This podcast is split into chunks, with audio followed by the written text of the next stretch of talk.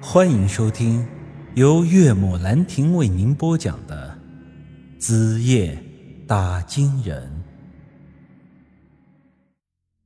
在这里，我跟大家提一件事儿：之前由于我的左眼被于玉文那耗子精给吃了，此后大山叔用障眼法画了只直眼睛，给我的眼眶的窟窿给糊上了。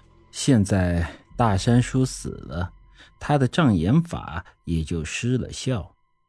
就在我转身看向村长媳妇儿的瞬间，我脸上的那只直眼睛掉了下来。村长媳妇儿见状，吓得拔腿就跑：“鬼呀！”我不知道我当时的样子有多恐怖，但是之后我听人说，村长媳妇儿疯了。说来也是讽刺，我陈宇居然能把人给活活吓疯了。第二天的日出之时，我按照大山叔的嘱咐，就着符水将他那只阴阳眼给吞下肚了。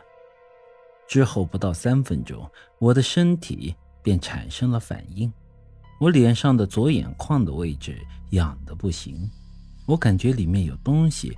在往外钻，我对着镜子一看，只见眼眶里冒出了一些肉芽，紧接着是血管、眼球。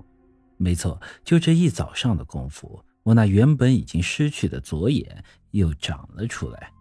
我不再是独眼龙了，这眼睛和大山叔之前的障眼法不一样，可是这是实打实的眼珠子，能看得见东西的。不得不说。这一只眼睛看东西和两只眼睛看东西，那感觉完全是不一样的。这眼前一下子就感觉豁然开朗了起来。但我不知道的是，这只新长出来的眼睛不但能让我恢复视野，也能让我看到一些我曾经看不到的东西。这当然都是后话了。言归正传，我的左眼失而复得，这本应该是一件很高兴的事儿，但我这时候却怎么也高兴不起来。原因有三：其一，大山叔刚走，我还没有缓过劲来；在此之前，我甚至已经把他当成了父亲一般的人了；其二，我的亲爹现在正躺在医院里，等着五万块钱做手术。而我现在是连五千块钱都没凑够。其三，这也是最重要的原因：大山叔死了，但耗子精还活着，这也就意味着此后我要独自面对他们。我一个凡人对上妖精，那就相当于是螳臂挡车，搞不好我老陈家的灭顶之灾就要来了。不管是内心多强大的人，这三点加在一起，足以把一个男人给压垮。我就是如此，这一整天我都躺在家里，像具尸体一样一动也不动，颇有些等死的意思。有的兄弟可能要说了：“你亲爹躺在医院里等着钱救命，你现在不出去找钱？”居然还能这么在家里躺着，就是条鱼下锅了，也还要蹦跶两下吧。我要说的是，这人不可能在任何时候都保持头脑清醒。人是感情动物，精神崩溃之后就是这副样子。你说那鱼下锅吧，再怎么蹦跶，也免不了被煮熟吃掉的命运。我现在就是这种感觉。把我爹的手术费凑齐的又如何呢？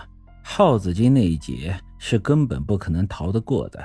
再或者说，我去哪儿凑这个钱呢？我在家里一直躺到这天的黄昏，外面的大门没关。这时我听到了脚步声，好像是有人走了进来。我本以为是王润新和王二狗这两哥们儿。讲义气，他们应该是凑了些钱给我拿了过来，但是他们的家庭情况我也是很清楚的，这钱是凑不够的。我不想把他们卷进耗子精的事情，便打算对他们的态度冷漠点，让他们别再管我的事儿了。脚步停在了我的床边，但他却没有说话。我都懒得睁眼，慵懒地说道：“润心，你们回家去吧，我家里的事儿，你们别管了。”说完，他没给我答复，但我能感觉到。他还在我床边站着。我沉默了片刻，睁开了眼。润心，你听到我的话没？快回去吧。